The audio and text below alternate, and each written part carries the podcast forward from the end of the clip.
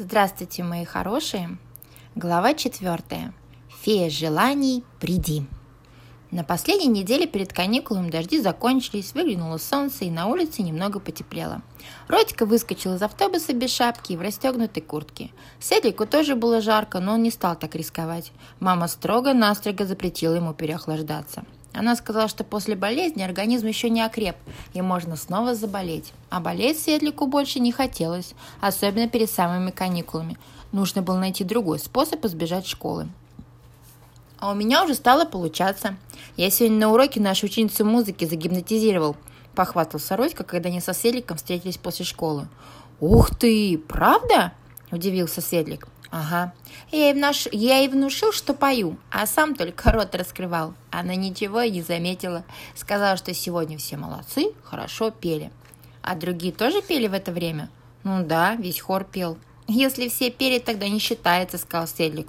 Почему это не считается? Обиделся Родька. Да она просто не слышала. Как в хоре услышишь, что кто-то не поет? Надо, чтобы ты один пел. Вот если бы она и тогда, вот если она и тогда не поймет, что ты только рот раскрываешь, тогда будет считаться. Ну, я же еще тренируюсь, пока только с хором получается. Ты лучше своей ученице внуши, что она не писала тебе в тетради плохо и грязно. Или бабушку загипнотизируй, чтобы она у нас уроки не проверяла, предложил Светлик. «Ну ты сказал! Да такой даже настоящий гипнотизер не сможет сделать!» – воскликнул Родька. «Я вот недавно Аринке пытался внушить, чтобы она за меня в прописях четыре строчки за главной буквы «Е» написала. Терпеть не могу эту букву писать. Оно мне никак не выходит. А мы еще не дошли до «Е». Ну и что, внушил? Нет». Она не поддалась. Наверное, на нее тоже гипноз не действует. Сам сел писать. И знаешь, вдруг у меня так красиво вышло. Просто заглядение. Обычно я мучаюсь с этой противной «е», а тут мне стало так легко ее писать и так быстро. Я уже подумал, что сам себя загипнотизировал. И что? Что? Оказалось, что я четыре строчки буквы «З» написал вместо «е». И даже не понял, представляешь? Пришлось все переписывать. Целый час лишний просидел, пожаловался Родька. Вот тебе и гипноз. Да, гипнотизером быть нелегко, согласился Светлик. Братья подошли к бабушкину дому и возле соседнего подъезда увидели целую стайку девчонок. Девчонки сидели на корточках на пожелтевшем газоне, сбившись в неровный кружок, и что-то негромко бубнили. «Что там у них?» – заинтересовался Родька. «Наверное, нашли что-то», – предположил Светлик.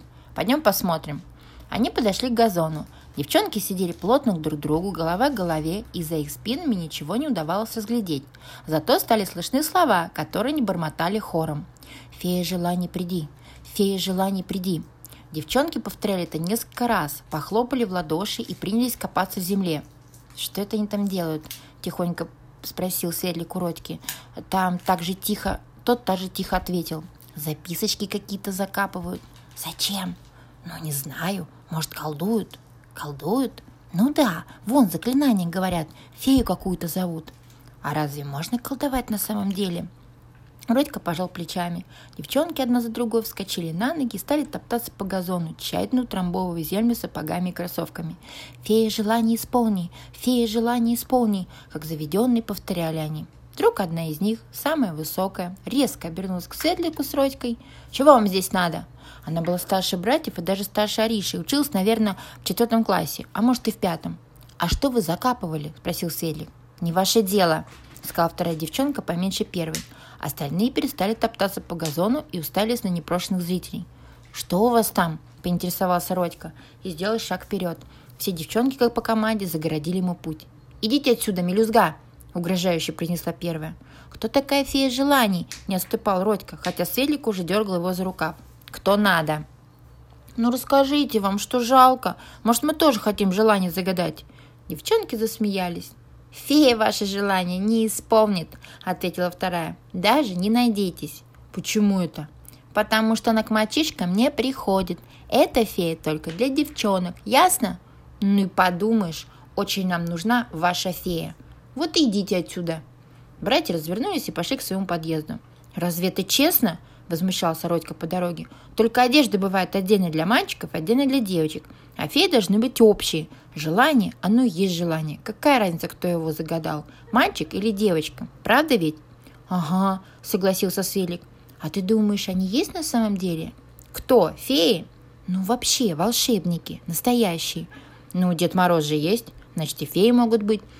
Но только для всех, а не отдельно для девчонок. И вообще, какие у них желания? Глупости всякие. Кукол, небось, просят или другую девчачью ерунду. Они идут, раскопаем, посмотрим. Да не надо. А ты бы что попросил? Я бы... М-м, да уж что-нибудь посерьезнее кукол. Например, чтобы уроки не делать и в школу не ходить. Или чтобы задания сами собой делались, без меня. Я прописи открываю, а там уже все написано. Здорово ведь?» Светлик кивнул. «Конечно, здорово. Он тоже загадал бы такое желание. Как жаль, что эта фея желаний дружит только с девчонками». А еще можно было попросить, чтобы моя мама стала учительницей в моем классе, продолжил мечтать Родька уже в бабушкином подъезде. Зачем? Как зачем? Она бы меня вообще не вызывала и все задания за меня делала бы. Откуда ты знаешь? Ну, сам подумай, если мама учительница, зачем она своего сына мучить будет? Она же в классе самое главное. Разве она захочет ему плохие отметки ставить? Вон у Аринки в третьем А учится сын ее учительницы, и он отличник, между прочим. Пятерки получает на каждом уроке. Она никогда его не ругает, а только хвалит. Конечно, зачем ей его ругать? Для этого другие ученики есть. Эх, жаль, что моя мама не учительница. И моя, вздохнул Светлик.